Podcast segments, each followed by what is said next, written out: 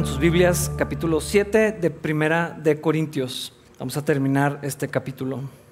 Hermanos, esta segunda parte eh, es una extensión o una continuación de lo que estábamos platicando en la, semana anterior. Todavía el capítulo va a seguir hablando del matrimonio, pero ahora va a ser un énfasis un poco más específico en cuanto a la soltería. Eh, y quiero aclarar algo, cuando en todo este tiempo cuando yo me refiero a solteros, no estoy hablando únicamente de jóvenes o señoritas que todavía no se casan. Me voy a estar refiriendo como solteros a jóvenes y señoritas que todavía no se casan, a divorciados y a viudos también. Eh, eh, en todo este contexto, a personas que no están casadas, básicamente, eh, para fines prácticos del día de hoy. y creo que hay, un, hay una serie de errores en cómo entendemos este estado civil.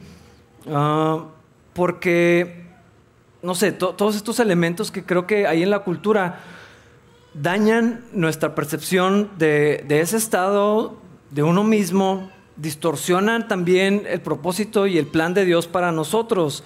Eh, uno de ellos es que consideramos el matrimonio como la meta máxima en la vida en algunas ocasiones y honestamente pues no es así, la Biblia no enseña eso. Ya lo había mencionado antes, creo que eh, eh, de una manera general, el plan de Dios eh, para un número general de personas es que se casen y que tengan hijos, pero la misma Biblia habla que no todos, no es necesariamente para todos. Entonces ver a la meta máxima del hombre, casarse y tener hijos, y al no tener esto, pues obviamente genera algo distorsionado de nosotros mismos, como si algo estuviera mal, como si algo está incompleto.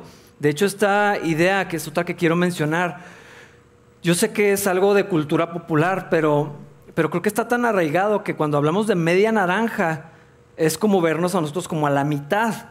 Y entonces soy media naranja o medio limón que está por el mundo y no está completo hasta que encuentre a la otra mitad. Eso no es lo que enseña la Biblia. Eh, la Biblia no dice que estamos incompletos. Sí vio Dios al hombre y dijo, no es bueno que esté solo, le voy a hacer una ayuda idónea. Pero la plenitud del, ser humano no se encuentra en el matrimonio, se encuentra en Cristo.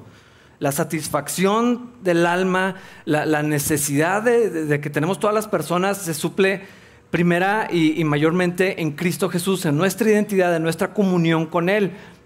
Y, podemos ver cómo Adán mismo estaba en una relación perfecta con Dios. Aún así, no era bueno que estuviera solo y Dios le hizo una ayuda idónea, pero no dijo, está a la mitad, está incompleto. No, fue eso lo que Dios eh, dijo y lo que encontramos en la Biblia. Ah, otra, eh, entonces todos estos elementos empiezan a generar algo como que si no estás casado algo está mal. Y, y la sociedad tenemos, en particular, voy a hablar de los mexicanos, tenemos esta terrible costumbre de si no tienes novio y cuándo el novio, para cuándo el novio y para cuándo la novia, si tienes novio y para cuándo la boda, si te casas y para cuándo el hijo, y para cuándo el otro hijo, para cuándo la niña. Es la pregunta diaria, así para mí y para Wendy, para cuándo la niña. Tenemos muchas niñas en capilla, gracias a Dios. Eh, ya tenemos dos. Ahí está nuestra familia completa. Pero eh, eh, este que no es en mala onda. O sea, todo lo preguntamos por hábito, por costumbre, por las razones que sean. Pero, pero contribuye en ocasiones a, esta perspectiva equivocada de me están presionando, algo está mal conmigo, algo, no está bien. Eh, y, a veces, a veces sí lo, a veces sí lo llegamos a decir malamente, ¿no? Como si algo, pues, ¿qué está pasando? Eh, ¿Por qué no te has casado? Así como que, ¿qué es lo que no está funcionando? Eh, vemos a veces también al estado de no casado como, como algo terrible en la vida o como lo peor que, pueda suceder en la vida. Para algunas personas así, lo, lo, perciben. Otra idea cristiana que se ha mal enseñado es que solamente si estás casado puedes ser semejante a Cristo o que si solamente estás casado, Dios va a transformarte, así como decimos cosas, digo como cristianos, eh, cosas como, no, es que solamente cuando te casas Dios trabaja en tu corazón. Entonces, entonces significa que si nunca me caso o si ya no estoy casado, Dios no va a conformar a la imagen de Cristo nunca y siempre va a quedar ese desarrollo espiritual incompleto. Por supuesto, no es lo que enseña la Biblia. Otra, ah, otra situación es, solamente puedes servir al Señor en plenitud si estás casado. Definitivamente todos estos errores, a veces genuinos, a veces sin intención de, causar uh, un daño. O sea, ya cuando los ponemos todos juntos, la cultura tiene, tiende a trastornar lo que Dios habla acerca de este estado. Y entonces, en lugar de verlo como un regalo de Dios, como la bendición de Dios, como el plan de Dios, lo vemos como, como una etapa temporal solamente y ya que se acabe y, ya, o sea, es un proceso de transición en el que estoy mal hasta que termine esa etapa. Casi lo vemos como mandar a alguien al rincón, así como que estás castigado y, hasta que salgas de, ahí, de, te levanten el castigo es porque ya te casaste. Hermanos, todo esto, todo esto eh, eh, está mal. ¿Por qué lo digo? Porque primeramente el Señor Jesucristo no estaba casado.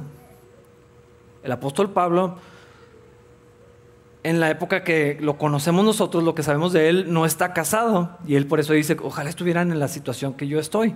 Eh, tendrían toda esta libertad para servir al Señor de todas estas formas. Aunque tal vez él estuvo casado y la esposa lo dejó, otros dicen que tal vez se murió la esposa. Yo no sé exactamente qué fue lo, lo que pasó. Pero si eso descalificara a una persona, lo hiciera no maduro en el Señor y todas estas otras cosas de, eh, estar incompletos y, todo este mensaje. Entonces, ¿qué tendríamos que decir al respecto del Señor Jesucristo? Y dijimos, bueno, pues a lo mejor lo podríamos poner en una categoría aparte, que no deberíamos, pero y entonces Pablo, ¿qué? Y entonces otros, otros más. Y todo esto, hermanos, Pablo va a hablar acerca de la soltería. Otra vez, eh, creo que esto aplica para, para personas que se han divorciado y para personas que han enviudado porque los principios que Pablo va a expresar aquí eh, tienen que ver con, el ser, no con el estado civil. Ah, vamos a empezar a leer versículos 25 al 28.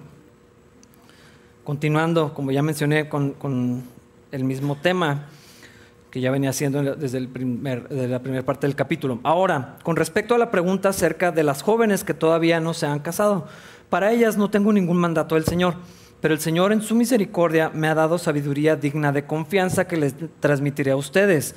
Debido a la crisis actual, pienso que es mejor que cada uno se quede como está. Si tienes esposa, no procures terminar tu matrimonio. Si no tienes esposa, no, no, busques casarte. Pero si te casas, no es pecado. Y si una joven se casa, tampoco es pecado. Sin embargo, los que se casen en este tiempo tendrán problemas y estoy tratando de evitárselos. Otra vez, desde la óptica bíblica, el estado de un soltero es, es un don. Pero quiero que algo. Hablar de un don no significa una investidura mágica que produce algo. Un don es un regalo.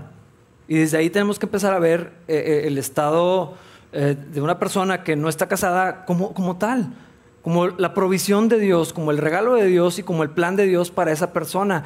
Es, bien importante, hermanos, que en todas nuestras percepciones de la vida, no importa cómo nos sintamos y no importa lo que pensamos, tenemos que ir a lo que la Biblia dice y no solamente de ese tema, porque la Biblia no es una enciclopedia eh, para, para, encontrar, así como en un diccionario, así de buscar un tema y, ok, nada más ver lo que dice, sino ver en el contexto general. La Biblia es una historia que nos revela acerca de Dios y el carácter de Dios. Y entonces cuando vemos el carácter de Dios de una manera más amplia y entendemos que Dios es alguien que se ocupa de mis necesidades, que sabe lo que necesito, que entiende mis, mis eh, más profundos anhelos de mi corazón, que es un Padre bueno, que si le pido un pan no me va a dar una piedra, eh, y eso lo hacemos los seres humanos. O sea, el carácter de Dios es, es mucho más, más grande.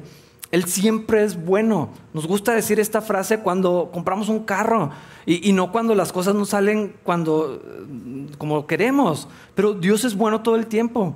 Y el carácter de Dios es un carácter de misericordia, de justicia, de verdad. Y si veo todo eso a, a la luz de mi estado civil, debería poder ver cualquiera que sea mi situación en este momento como la bendición de Dios para mi vida. como lo que Dios quiere para mí en este momento. Ah, y no necesariamente como algo temporal que se va a terminar, yo no sé. Yo no sé si eso va, a pasar, pero verlo como un don. Eh, poquito antes voy a volver a leer, ahí mismo en el capítulo 7, versículos 7 al 9. Sin embargo, quisiera que todos fueran solteros igual que yo, pero cada uno tiene su don específico de Dios, unos de una clase y otros de otra. Así que les digo a los solteros y a las viudas, es mejor quedarse sin casar, tal como yo. Pero si no pueden controlarse, entonces deberían casarse. Es mejor casarse que arder de pasión. Pablo aclara que esto es como una concesión, no es una orden, no es, una, no es un mandato específico del Señor, ni uno ni otro. En el, contexto de lo que estamos estudiando en Pablo, ni casarse ni, ni permanecer soltero. Y entonces sí, sí dice, sí dice esta, sí presenta esta idea de un don como algo que Dios da, como un regalo de Dios, como el plan de Dios para, para una persona, y entendiendo que hay gente que sí tiene la capacidad de permanecer en este estado. De una manera, si somos objetivos, pues todos tenemos esa capacidad. O sea, nadie nace casado. Ah, o sea, todos vivimos de esta manera hasta, hasta que no. Entonces no podríamos decir que eso es algo exclusivo de algunas personas y que es imposible, porque no es una necesidad. O sea, si, no me caso, no, me muero. Si no como, no me muero. Eh, perdón, si no como, me muero. Si no duermo, me muero. Si no tomo agua, entonces no es una necesidad fundamental para vivir. Es un anhelo, es un deseo, es, es es una especie de necesidad, pero no para la vida. Entonces desde ahí tenemos que empezar a entender lo que la Biblia sí nos dice de esto. Ah, en este momento Pablo pues no estaba casado y él dice, yo entiendo que algunos no pueden vivir sin, sin casarse, cásense pues. O sea, hay tanta inmoralidad, hay tantos peligros, hay tantas tentaciones, que, que, bueno, o sea, pues encuentre cada quien un esposo, una esposa y, cásense. Pero ojalá pudieran mantenerse como yo y Pablo lo entendía como, como una capacidad dada por Dios. Eh, eso es lo que quiero que, como pudiéramos definir el don de soltería, si es que existe así tal cual. El don del celibato lo llaman algunos. Yo no estoy tan seguro que eso es lo que la Biblia enseña. Pero la capacidad de ser feliz y alegremente soltero y encontrar plenitud en Dios, sí creo que es algo que podemos encontrar en Dios. Y no creo que sea algo que podríamos decir, no, pues nomás algunos lo tienen. Eh, porque todos, cuando las cosas no están en nuestro control, todos deberíamos de poder encontrar contentamiento en Cristo, en nuestra identidad, en lo que somos, en lo que Cristo ya logró por nosotros, en lo que Él hizo por nosotros, en la vida que tenemos en Él. Eh, eh, eso, eso, es lo que define lo, que somos, no nuestro estado civil. Ahora, que Pablo tuviera la capacidad de, vivir así, o sea, no dice por ningún lado que no tenía ningún deseo ni ningún anhelo. Eh, no, jamás dice que él era asexual. O sea, no encontramos eso y, creo que esa es la idea que tenemos del don de celibato, del don de soltería, pero eso es otra cosa. Y en algunos casos probablemente es alguna disfunción o algo, alguna otra cosa que está sucediendo. Ah, no creo que ese sea el don que Dios da, sino el contentamiento la, habilidad que Dios me da por medio del Espíritu Santo de estar en paz con la situación en la, que estoy. De hecho, eh, Pablo en alguna ocasión, se los voy a leer, pero no les voy a decir la cita, está más adelante, es en el capítulo 9, dice, no tenemos derecho a llevar con nosotros a una esposa creyente como lo hacen los demás apóstoles, como lo hace Pedro, por ejemplo. Eh, Pablo expresa esto, no hay mucho más que podamos encontrar de esto en, la, escritura, algunas ocasiones cuando está en la, prisión, sí, da a, pues sí dice que se siente solo. Me dejaron todo el mundo, este, pues tráigame cuando menos los libros, ven a visitarme. Eh, obviamente se sentía solo y en ese versículo está diciendo, o sea, no tengo derecho yo también de, de casarme, o sea, ¿por qué no? Pues si Pedro está casado y los otros apóstoles. Entonces, creo que no podemos decir que Pablo tenía un poder sobrenatural que lo hacía no sentir absolutamente nada, porque Pablo era nada más un hombre, nada más un ser humano. Entonces, lo que podemos ver en la Biblia es que esa habilidad de, encontrar contentamiento no es algo que mágicamente cambia en mi corazón, es algo que busco en Dios, es algo que encuentro en Cristo, es algo que continuamente necesito recurrir y probablemente hay días no tan buenos y otros peores y a lo mejor hay días muy buenos. Yo no, yo, no sé, o sea, platicando de, esto y, la situación también de antes de, casarnos, de la mayoría, pues nos, nos puede decir cómo, cómo se vive esto. Las cosas que piensas, nunca me voy a casar, me voy a quedar solo, tal vez todos estos pensamientos que en algún momento pasan por nuestra mente. A mí me parece muy gracioso y me da ternura ver a jovencitos de 13, 14 años, nunca me voy a casar y tienes 13 años, o sea, espérate. Pero, pues esa es la realidad. Ah, además, bueno, aclarar esto, ¿no? La Biblia no llama específicamente, no dice explícitamente dónde el celibato no existe así, pero sí habla de esta capacidad de permanecer en este estado sin que sea, eh, sin, llevar a pecado, sin que sea problemático verdaderamente, sin que detenga mi vida. Y también sí dice que hay personas que pues simplemente pues, no, no, están eh, eh, en paz con esto y Pablo le dice, pues cásense pues, búsquense con quién. Algo que ya había leído, Mateo 19, versículo 12, dice, algunos nacen como eunucos, a otros los hacen eunucos y otros optan por no casarse por amor al reino del cielo, el que pueda que lo acepte. Yo creo que este versículo también nos, nos deja ver que no solamente que algo mágico pasó en mí y, tengo el don de sanidad y algo aparece, y, o sea, no, es lo que expresa la Biblia y no está diciendo eso, dice que algunos voluntariamente, ¿por qué? Por causa del reino de los cielos, porque en, este, en esta condición en la que estoy ahorita en mi vida, en este estado civil, puedo servir mejor al Señor. Y entonces hay gente que voluntariamente deciden, voy a vivir así, por amor al reino del cielo. No porque no sientan nada por nadie, no porque no tengan el anhelo de casarse o, no porque no sientan atracción por el sexo opuesto. No dice para nada eso, sino que el amor por Cristo y por la obra del Señor es mayor. Y el deseo de servir a Dios es más grande y es una prioridad que el estado civil queda como algo completamente secundario, algo que puedo sacrificar, algo que puedo traer al altar del Señor y decir, Dios, pues aquí está esto. Sea lo que sea que tú decidas, te lo entrego, esto es lo que quiero, esto es lo que eh, pienso, esto es lo que sería ideal para mí, pero por amor a ti, Señor, puedo vivir de esta manera. Yo creo que eso es lo que Pablo está expresando y de una manera más amplia podemos encontrar eh, en la Biblia. Ah, y, creo que sí es importante que, lo entendamos, porque luego decimos, no, es que a mí sí me gustaría casarme, yo no tengo ese don. Es que eso no es lo que dice la Biblia. No dice que no sientas nada, no dice que es esa habilidad mágica que aparece de, repente. La mayoría, si no es que porcentaje abrumador, pues deseamos el matrimonio y no es algo pecaminoso. También Pablo está aclarando esto porque le está diciendo, ojalá que se queden solteros. Yo les recomiendo que eh, por la situación se queden solteros, pero es cuidadoso también no imponer algo y de no decir, nadie se puede casar, nadie debería hacerlo. Por eso aclara que no está pecando. Casi parece redundante o casi parece obvio que diga, no, no, no peca, pero pues lo está aclarando por su misma instrucción. Eh, y en particular para los corintios le está diciendo, hay tanta inmoralidad que mejor cásense y guarden su pureza en el matrimonio. Además, hay otros elementos eh, del contexto inmediato en el que está escrito esto, porque dice, debido a la crisis actual, ah, hay que recordar que estamos en el imperio romano. Entonces los cristianos eran perseguidos de diferentes formas y en unos lugares eran peor, estaban siendo expulsados de sus ciudades, forzados a huir, siendo aprisionados, siendo asesinados, perdiendo todo lo que tenían. Además, eh, por lo que estuve estudiando en, ciertos, en cierta época, no estoy seguro si fue antes de esto, eh, pero hubo unos terremotos que devastaron algunas áreas. Entonces, eh, al parecer el contexto histórico inmediato en el que estaban viviendo los corintios es que también había como una especie de dificultad económica para los cristianos. Entonces también por eso está diciendo, hermanos, la vida está bien difícil.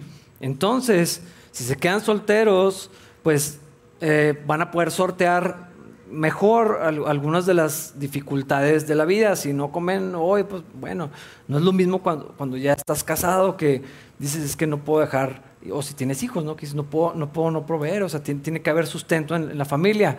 Ah, entonces, eso es lo que también Pablo está mencionando, en, parte. No creo que es lo único que está diciendo, ah, pero sí podemos trasladar esto a nuestros tiempos.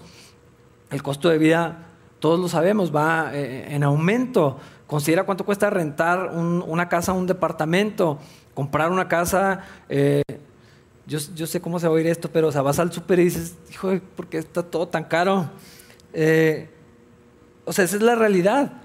Entonces sí es algo que debemos de considerar. O sea, casarse no, no, es, no, es, no es solamente un paso de fe y, ay, Dios proveerá a ver cómo le hacemos. Eh, tiene que haber intención, tiene que haber diligencia, eh, en particular porque Dios pone responsabilidades en el esposo de proveer y asegurar la provisión para su esposa.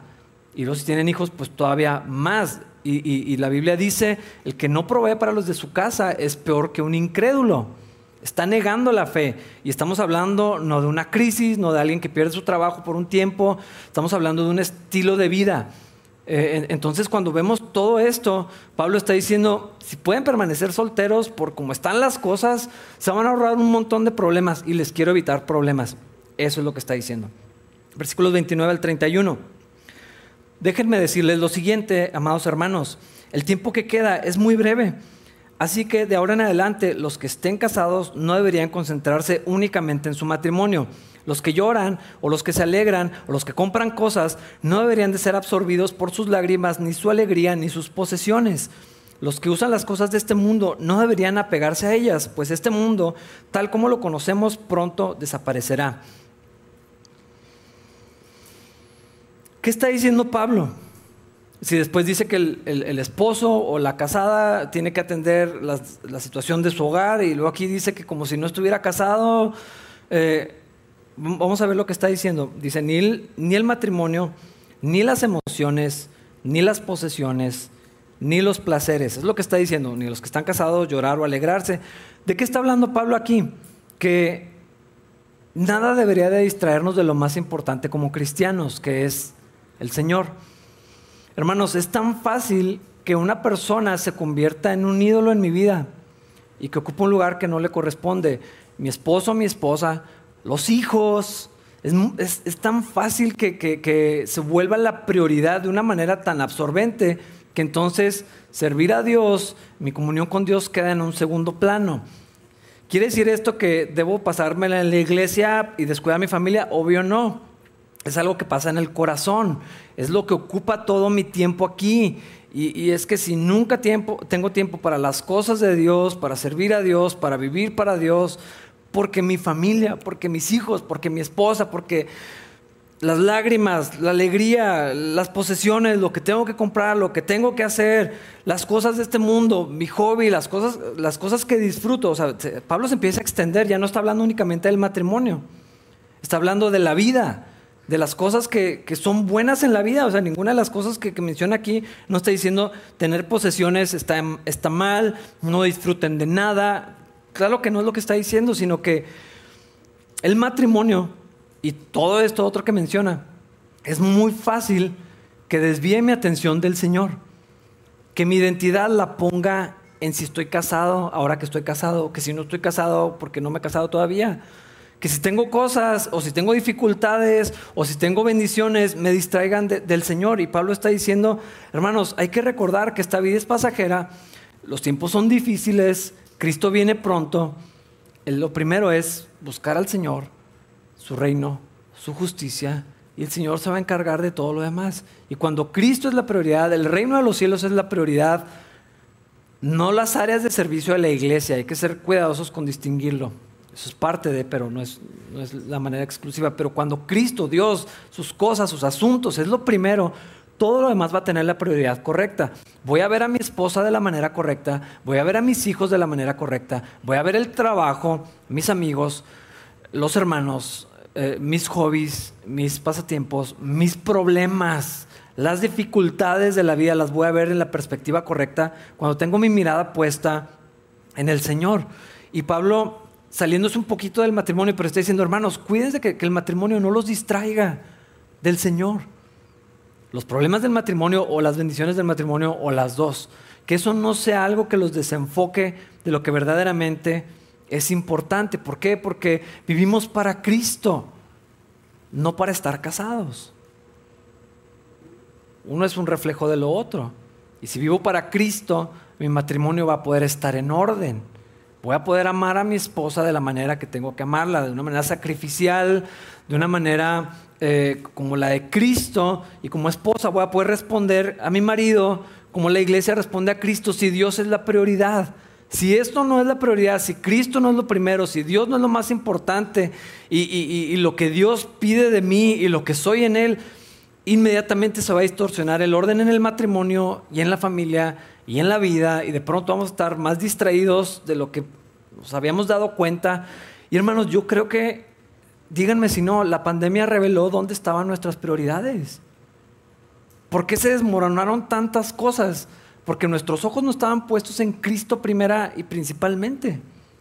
Sí existía Cristo en nuestra vida, pero todos los problemas, los de salud, del matrimonio, todo lo que salió estando en la casa o no estando en la casa y todo esto, nomás hizo revelar dónde estaba verdaderamente nuestra prioridad y nuestro corazón. Eh, y Pablo es lo que está diciendo aquí. Hermanos, estén casados o no estén casados, no dejen que eso los distraiga de lo más importante. Ese es el punto. Versículos 32 al 35. Quisiera que estén libres de las preocupaciones de esta vida. Un soltero puede invertir su tiempo en hacer la obra del Señor y en pensar cómo agradarlo a Él, pero el casado tiene que pensar en sus responsabilidades terrenales y en cómo agradar a su esposa. Sus intereses están divididos. De la misma manera, una mujer que ya no está casada o que nunca se ha casado puede dedicarse al Señor y ser santa en cuerpo y en espíritu. Pero una mujer casada tiene que pensar en sus responsabilidades terrenales y en cómo agradar a su esposo. Les digo esto para su propio beneficio, no para imponerles restricciones. Mi deseo es que hagan todo lo que les ayude a servir mejor al Señor con la menor cantidad de distracciones posibles. Eso es lo que quiere decir Pablo. Y por eso aclara, si ya estás casado no puedes decir, bueno, es que quiero servir al Señor, entonces ¿Debería divorciarme para entregarme al, ministerio? No. Pablo ya dijo que no. Eh, pero ah, yo creo que aquí es muy claro. Una vez que estás casado, tienes responsabilidades delante de Dios, no solamente con tu pareja. Es, es, un, es una responsabilidad ante el Señor. Y eh, lo, veíamos anteriormente. Ni siquiera mi cuerpo me pertenece a mí, es de Cristo primeramente y es de mi esposa. Eso es lo que dice la, la Biblia. Entonces, tengo responsabilidades de atender con mi familia al mismo tiempo que de Cristo. Son parte de eso, pero la disponibilidad de mi tiempo, de, mi libertad para ir y subir y bajar y hacer y venir, eh, pues tiene que pasar primero por la necesidad en, mi casa. Porque en el momento que yo desordene mi familia, todo lo demás se va a venir abajo. Eh, entonces, hay complejidades en el, matrimonio en cuanto a nuestro servicio al Señor. ¿Está diciendo Pablo que estar casado te limita a servir al Señor? No, no es lo que está diciendo. Está diciendo que es otra manera de servir a Dios. Hay otra libertad, hay otra, hay otra forma de hacerlo. Te puedes prácticamente entregar al servicio del Señor. Y vamos a ver como ejemplo al apóstol Pablo. Si todavía estuviera casado, Imagínatelo en la cárcel, sabiendo la angustia que eso le traía a su esposa. Imagínate cuando lo apedrearon y lo dejaron ahí tirado, estar pensando, hijo, y ver cómo le va a hacer mi mujer y mis hijos y todo esto. Eh, yo no sé qué tanto podía haber viajado solo sin ser negligente en su casa. todas esas variables Pablo ya no las tenía. Y Pablo es, Señor, a donde me lleves literal. O sea, salgo, me dices que eh, rana y yo salto. Eh, o sea, a, donde sea, Señor, ahorita ya sí, en este momento voy, o sea, no necesito ni agarrar nada, ni despedirme de nadie, ni ponerme de acuerdo, ni, ni, ni, ni, ver cómo le vamos a hacer, ni con las finanzas. Si Dios me da a comer, pues gloria a Dios, si tengo que pasar hambre, pues ni modo, ya proveerá después. E, eso es lo que está diciendo. Y dice, quisiera que estén libres de las preocupaciones de la vida. Otra vez, no está diciendo que el estar casado es una carga insoportable. Para algunos yo sé que sí es así, no lo es bíblicamente. Pero otra vez, las responsabilidades, al estar casado hay responsabilidades, al tener hijos hay otras responsabilidades. Eh, no es exactamente lo mismo.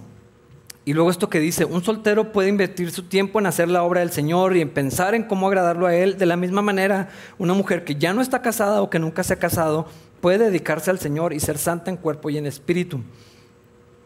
Hermanos, ¿por qué no vemos esto como una enorme bendición?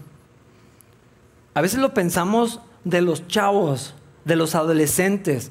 Ustedes que ahorita pueden servir a Dios, pues sí, eh, o sea, también. Pero está hablando de, todas las personas que están solteras, que ya se divorciaron o que han enviudado. Tienen un regalo invaluable para servir al Señor, para, la obra del reino del Señor. ¿Por qué no lo vemos como, como algo valioso, como algo hermoso, como algo eh, que Dios diseñó para tal persona en este momento de su vida? Porque lo vemos como un castigo, como una carga, como un problema, como algo que ya se tiene que acabar. Hay algo que no está bien en, lo que estamos viendo. Cuando Pablo está diciendo, hermanos, está padrísimo esto. Usen su tiempo, usen su capacidad, usen sus recursos en esta etapa de la vida, así dure dos años o cincuenta, para entregarse al Señor, en lugar de estar desesperados por dejar de estar solteros, en lugar de, no, o sea, que los consuma la idea de si se van a casar y con quién se van a casar y cómo va a ser y qué va a pasar y todo esto. Eh, la soltería tendríamos que verla a la luz del carácter de Dios y esto es lo que quiero insistir, que Dios es bueno, que Dios es todopoderoso, que Dios sabe lo que necesito, que Dios sabe lo que me conviene. He utilizado este ejemplo, yo sé que es muy básico, o sea, uno de mis hijos me pide tres paquetes de galletas. Yo sé que no se puede comer, bueno, sí se puede y puede comerse más. Yo sé que no debe comerse tres paquetes de galletas en una sentada. Si lo dejo, se acaba la caja y me pide otra. Pero yo que soy su papá, yo sé lo que necesita y yo sé lo que le conviene y cuándo es tiempo de que tenga tal o cual cosa. Y un, y un padre terrenal o una mamá terrenal que, representa de una manera digna el carácter de Dios. Va a ser generoso, va a ser cuidadoso, va a proteger, va a bendecir, va a dar a manos llenas. ¿Cuánto más el carácter de Dios? Entonces, mi estado civil debería verlo a la luz de ese carácter de Dios, no como algo ajeno. Por eso la importancia de, de entender que no es que Dios nada más quiera que esté casado y no es que Dios nada más bendice al que está casado, no. Pablo está diciendo todo lo contrario, que hay otro tipo de bendición enorme, que en muchos sentidos es una posición privilegiada para servir al Señor mientras Dios me tenga en, este, en, este, lugar. Eh, y, sí deberíamos de, de pensarnos, no lo veo como la bendición de Dios. ¿No es mejor lo que Dios hace que lo que yo pienso? ¿No son mejores las ideas de Dios que las mías? O quién sabe más lo que necesito yo, por lo que siento. Entonces mis emociones van a decir que es lo más importante. No, hermanos, tenemos que voltear a ver al Señor. Y es lo que estaba diciendo Pablo, o sea, que nada nos distraiga, tenemos que voltear a ver a Cristo y entonces, a la luz del carácter de Dios, puedo ver, ok, esto es lo que Dios quiere. Pero no con ese sufrimiento penoso, sino decir, va, eh, Señor, gracias por esto. Esto es lo que tú quieres, lo que tú sabes que me conviene, que necesito ahorita. Y Dios, aquí está este anhelo de mi corazón, como Pablo dice, hermanos, no, debería yo, o sea, no puedo yo casarme también, así como los otros apóstoles. Es válido, claro que sí. Y por eso nuestras necesidades, nuestros anhelos, nuestros deseos se los llevamos al Señor y decimos, Dios, pues yo quisiera casarme, yo quisiera encontrar a alguien, yo quisiera servirte a ti con alguien. Pues le llevamos eso al Señor y luego lo dejamos ahí y confiamos en el carácter de Dios. Pero eso no me limita eso no debería hacer que yo me aísle, que yo me sienta como que no encajo, como que no hay mi lugar, sino verlo como esto es, este es el plan de Dios. Y hermanos, la iglesia no consiste de familias eh, de papá, mamá, hijos. Esa no es la iglesia, es una parte de la iglesia. Y lo, lo mencionaba, los niños son parte de la iglesia. Yo no soy el pastor de los matrimonios. Dios, eh, el lugar que Dios me dio es en la iglesia. ¿Quiénes son la iglesia? Los niños, los jóvenes, todos los estados civiles, todos los colores, todos los sabores. Todos somos la iglesia y todos somos necesarios y todos tenemos un lugar y un rol que cumplir en el, en el reino de los cielos. No, no deberíamos de hacer estas distinciones. Y estas separaciones porque, porque, porque no está bien. Entonces, creo que deberíamos de pensar, si, estoy, si no estoy casado, también si estoy casado, ¿no? Pero hablando de este tema en particular, ¿cómo puedo servir entonces yo a Dios? O sea, ok, esta este, es mi, mi, etapa de vida. Ahorita, y no sé hasta cuándo, ¿qué puedo hacer con esto? Dios, ¿qué quieres? Si tu palabra dice que es una bendición, que es un don, que es lo que quieres, ¿qué hago? O sea, ¿qué me estás llamando a hacer? ¿Cuáles oportunidades me, estás dando que a lo mejor no he visto por estar pensando en lo que quiero y necesito? Y que estoy distraído tratando de salir de este estado en lugar de enfocarme en ti y, confiar en ti, depender de ti, aún para esto que, anhelo. ¿Cómo, ¿Cómo, puedes utilizar tus dones, tu, tiempo, tu, uh, esa, ese espacio que tienes en, tu vida que, que Dios te, te dio ahorita? Versículos 36 al 38. No obstante, si un hombre piensa que está tratando a su prometida en forma impropia y que inevitablemente cederá a sus pasiones, que se case con ella como él desea, no es pecado. Pero si ha decidido con toda firmeza no casarse y no hay urgencia y puede controlar sus pasiones, hace bien en no casarse. Así que el que se casa con su prometida hace bien y el que no se casa hace aún mejor. Hermanos, ¿es buena idea permanecer soltero? La Biblia dice que sí. Al mismo tiempo, no son contradictorios, no son excluyentes, y lo decía la semana pasada, es bien importante, hermanos, tener en alta estima el matrimonio, sea cual sea mi estado, no porque estoy casado, sino porque la Biblia lo enseña. Tener en alta estima el matrimonio y enseñar eso a nuestros jóvenes, a nuestros hijos, eh, todo el consejo de Dios completo y, precisamente hablarles de estas cosas ah, así, así como lo, lo está enseñando la Biblia.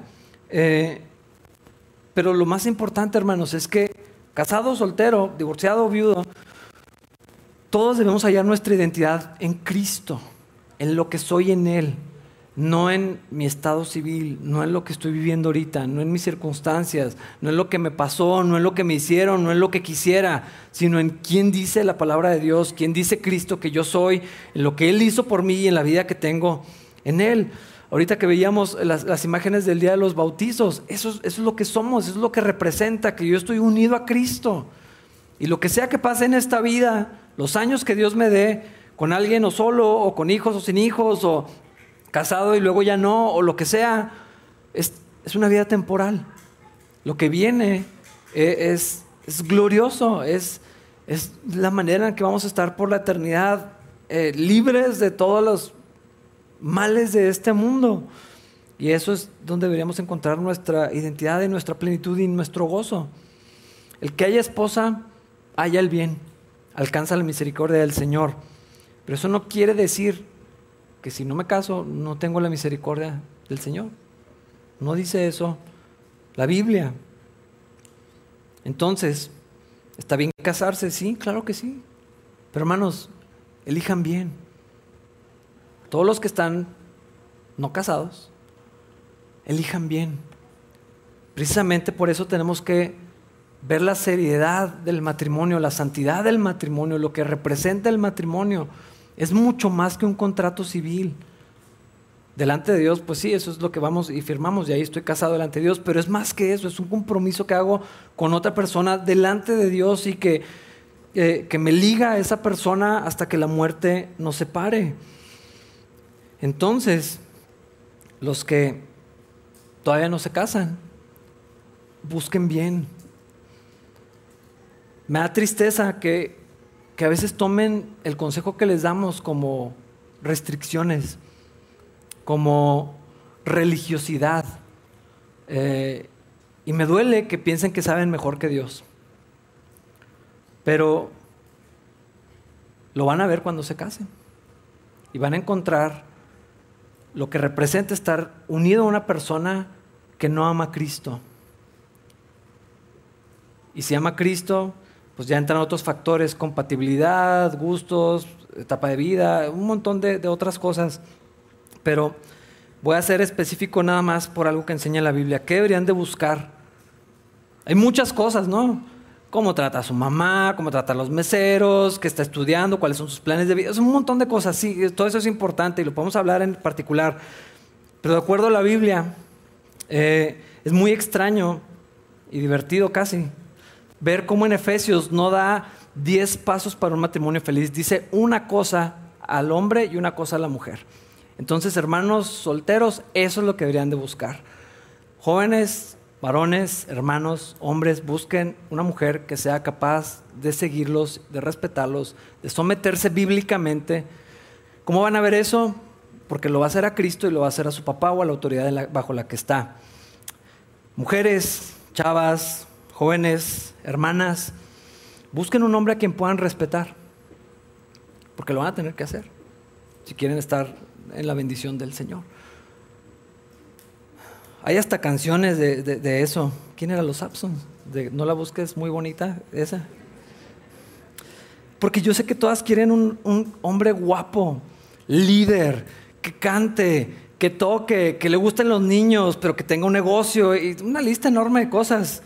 Qué bueno, busquen a alguien a quien puedan respetar, a quien puedan seguir, que esté sometido a Cristo, que ame al Señor. Eso es lo que tienen que buscar. Y ya después ven si está guapo o no, ojalá. Eh, pues espero, pero ¿qué tiene si no? No necesitamos estar guapos. Ah, tener el matrimonio en alta estima, ver lo que la Biblia espera para cuando lleguen a casarse puedan vivir lo que Cristo, lo que la palabra de Dios dice que un matrimonio debería de vivir. Hay un dicho que no creemos, lo de todos lo decimos, nadie lo cree. Más vale solo que mal acompañado. Todos lo decimos, nadie lo cree. Eh, porque a la hora de decidir, muchos prefieren no estar solos, no importa con quién sea. Y hermanos, Pablo está diciendo, hermanos, les quiero evitar problemas. Quiero evitarles broncas, quiero que les vaya bien, quiero que estén bendecidos. Sean cuidadosos, pero no. Hacemos otra cosa. Y creo que esto tiene que ver con confiar en el plan de Dios, con depender de Dios, con buscar la provisión de Dios, esperar el tiempo de Dios y la respuesta de Dios sea la que sea, que Él decida. Eh, papás, cuiden cómo hablan del matrimonio con sus hijos que es su experiencia personal, porque todo el mundo hablamos como nos va en la feria, es cierto, pero deberíamos de hablar bíblicamente del matrimonio. Y si nos fue mal, si batallamos, si, si, tomamos decisiones equivocadas, como quiera decir, bueno, pero la Biblia dice esto. Y, tener en alta estima el matrimonio con, nuestros hijos y ayudarlos y enseñarles qué deberían de buscar, ah, qué, deberían, qué debería ser lo importante.